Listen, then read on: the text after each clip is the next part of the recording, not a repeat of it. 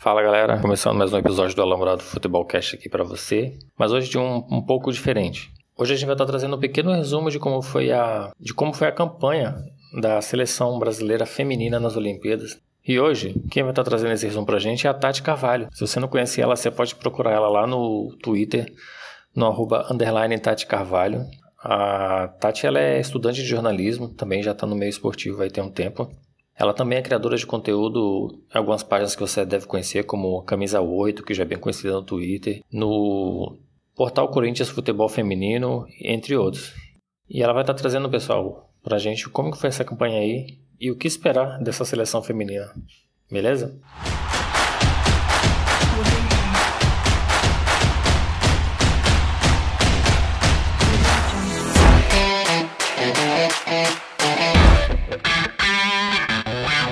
Fala galera do Alambrado, eu sou Tati Carvalho e eu vou falar um pouco da trajetória da seleção feminina brasileira nas Olimpíadas, né? E, infelizmente, o Brasil foi eliminado nas quartas de final pelo Canadá, no jogo que aconteceu na sexta-feira. E aí eu vou falar um pouco sobre como foi o Brasil na competição e o que, que a gente pode esperar depois das Olimpíadas, né? Como que o Brasil vem aí para as outras competições internacionais. Bom, a nossa seleção caiu no grupo F com Zâmbia, China e Holanda, um grupo bem tranquilo, onde o Brasil não enfrentou grandes dificuldades para se classificar. A primeira partida foi contra a China, onde mesmo com aquela ansiedade de estreia, aquele friozinho na barriga, o Brasil foi muito bem e conseguiu golear por 5 a 0. Isso mesmo, né? As brasileiras já mostraram que não tinham ido só para conhecer o Japão, que iam realmente brigar por coisas maiores. A seleção fez um ótimo primeiro tempo, dominou as adversárias e conseguiu abrir um 2 a 0 logo nos primeiros 45 minutos. Na segunda etapa, o Brasil sofreu um pouco. Em alguns momentos, as chinesas tiveram domínio da partida, mas as brasileiras tiveram cabeça para se reencontrar no jogo, criar boas jogadas e fazer mais três gols para fechar o placar. Quem marcou aí nessa partida foi a Marta duas vezes, a Debinha, Andressa Alves e a Bezenerato. A gente viu aí a Marta logo de cara dando o seu ticket aí, né, mostrando que mesmo com idade tem futebol para aguentar é, esses grandes desafios. Bom, o segundo jogo foi contra a Holanda, o mais importante do grupo, que serviria como um teste para o Brasil ver como estava contra grandes seleções, né? É, ver o que, que precisaria mudar, o que precisaria manter para a próxima fase, né, quando enfrentaria equipes com um nível de futebol mais acima. A seleção começou desatenta, tava aí dormindo e logo aos dois minutos viu as holandesas abrirem o placar. Mesmo com essa desvantagem, o Brasil não se afobou, teve paciência, conseguiu criar boas chegadas e aos 15 minutos empatou o jogo com a Debinha. Depois de empatar, as jogadoras seguiram pressionando e levando perigo ao gol adversário, mas a boa goleira holandesa dificultou aí a vida do Brasil e fez com que esses primeiros 45 minutos terminassem empatados em 1 a 1. Na segunda etapa, o Brasil começou melhor, mas sofreu outro gol cedo e novamente teve que ter calma para ir em busca aí do placar e conseguiu. O empate veio com a Marta em cobrança de pênalti e a virada também veio logo em seguida com uma roubada de bola de gol da Ludmilla, inclusive ela que fez aí o gol da virada. Por estar à frente, é normal que a equipe dê uma cadenciada, né? Não vá tantas vezes pro ataque, fique mais cautelosa. O Brasil fez isso mas acabou tomando um gol de empate, né, que veio aí na cobrança de uma falta, foi um golaço aí de falta das holandesas, que fez com que terminasse tudo igual, 3 a 3. O Brasil foi para a última rodada já classificado para enfrentar a Zâmbia. O jogo serviu apenas para ver quem passaria em primeiro lugar do grupo, as brasileiras ou as holandesas. Isso acabou sendo decidido no saldo de gols, e sabendo que ficar na primeira colocação levaria um chaveamento mais difícil, porque quem passasse em primeiro enfrentaria logo os Estados Unidos, atual campeão do mundo, a seleção é, preferiu dar uma segurada, fazer um jogo bem morno, não golear, né? Venceu as africanas apenas por 1 a 0 com um, gol de, um golaço de falta da Andressa Alves. E aí com isso ficou na segunda colocação, se livrando aí do bicho papão, que é os Estados Unidos. Bom, passando aí para a próxima fase, o Brasil pegou o Canadá nas quartas de final uma equipe muito conhecida pela seleção, né? Durante aí o ciclo olímpico, é, na preparação né, de 2019 até agora 2021, o Brasil jogou algumas vezes, né? Jogou quatro vezes contra canadenses. Nunca havia perdido, foram duas vitórias, uma inclusive por 4 a 0 e dois empates. Então, por conta desse retrospecto, por ter um elenco superior, as brasileiras tinham tudo para fazer um bom jogo e vencer com tranquilidade, conseguir essa vaga aí nos 90 minutos, né, sem precisar de prorrogação nem nada. O Brasil tinha time para isso, é, teve futebol para isso, né? O Brasil, é, mesmo com uma técnica que não teve muito tempo de trabalho, né, apresentou bom futebol nos amistosos, né? É, a torcida, inclusive, chegou com esperança, é, pelo menos de medalha, não, não talvez de ouro, né? Porque tinham ótimas seleções também no torneio, mas tinha uma expectativa de ter um melhor desempenho, porque o Brasil se mostrou uma equipe muito forte, que era difícil de enfrentar. Mas, infelizmente, as comandadas pela técnica Pia tiveram muitas dificuldades, não conseguiram criar jogadas, não conseguiram boas triangulações.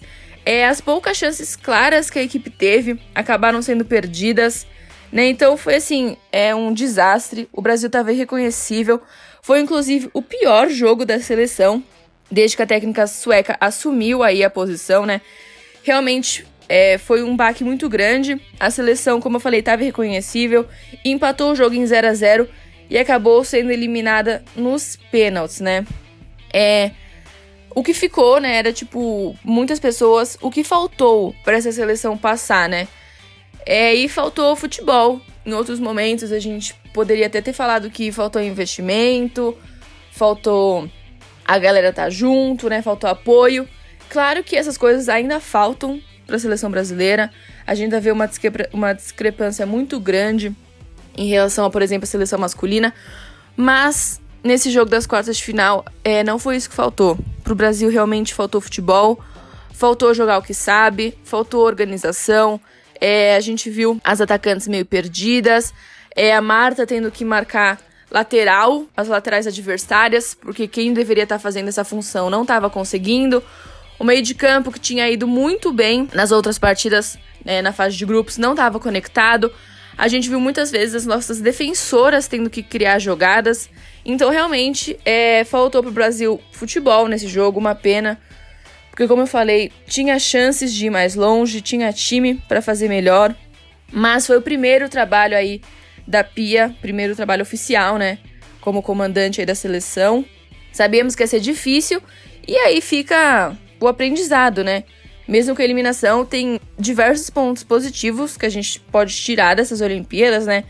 Como a gente viu uma seleção mais organizada, consegue criar boas jogadas, tem capacidade de fazer triangulações, consegue ter uma boa ligação entre meio e ataque. É aquilo, faltou no jogo eliminatório isso? Faltou mas porque não estava num bom dia, porque a seleção tem capacidade para isso, tem jogadoras para fazer essas jogadas de habilidade.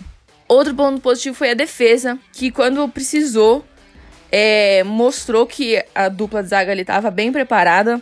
Quando foi exigida, né, conseguiu aí parar as adversárias, foi um ponto forte nessa competição. E também é, merece um ênfase aí as meninas da nova geração que foram convocadas, é, principalmente a Duda e a Angelina, elas mostraram que a seleção está muito bem servida de talentos para o futuro, né?